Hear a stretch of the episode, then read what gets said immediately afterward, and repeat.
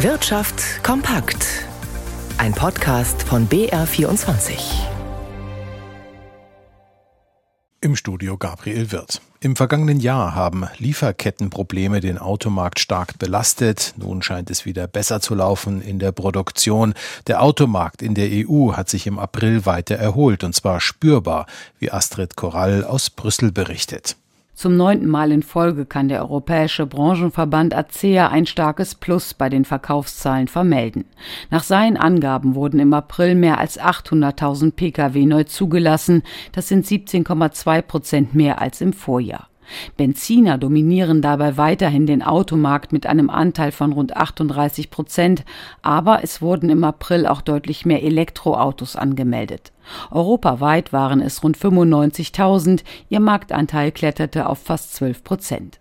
Der Lobbyverband hat darüber hinaus die Zahlen für die ersten vier Monate dieses Jahres veröffentlicht. Demnach gab es im Vergleich mit dem Zeitraum des Vorjahres einen Anstieg bei den Neuzulassungen, wurden 3,5 Millionen Autos verkauft.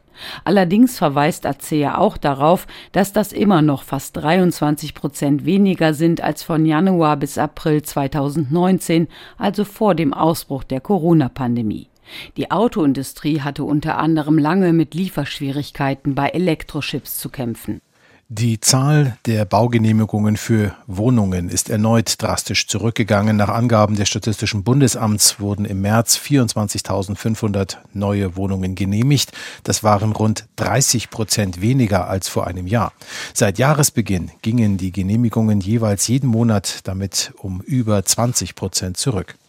Die Vereinigung der bayerischen Wirtschaft, kurz VBW, hat ihr Programm zur Landtagswahl im Oktober vorgestellt. Darin geht es in zwölf Kapiteln um die Forderungen für die nächsten fünf Jahre. Selten zuvor seien die Herausforderungen für den Standort Bayern größer gewesen, heißt es da. Margit Ziller hat sich die Forderungen genauer angeschaut. Mehr Tempo bei der Energiewende fordert die VBW. Die erneuerbaren Energien müssten massiv ausgebaut werden, allen voran die Netze.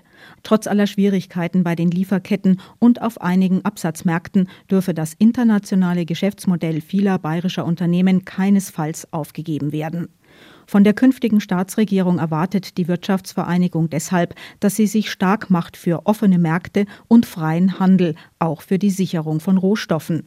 Um dem Fachkräftemangel entgegenzuwirken, setzt die VBW vor allem darauf, Ältere weiter zu beschäftigen und Frauen von der Teilzeit zurückzuholen, möglichst in Vollzeit.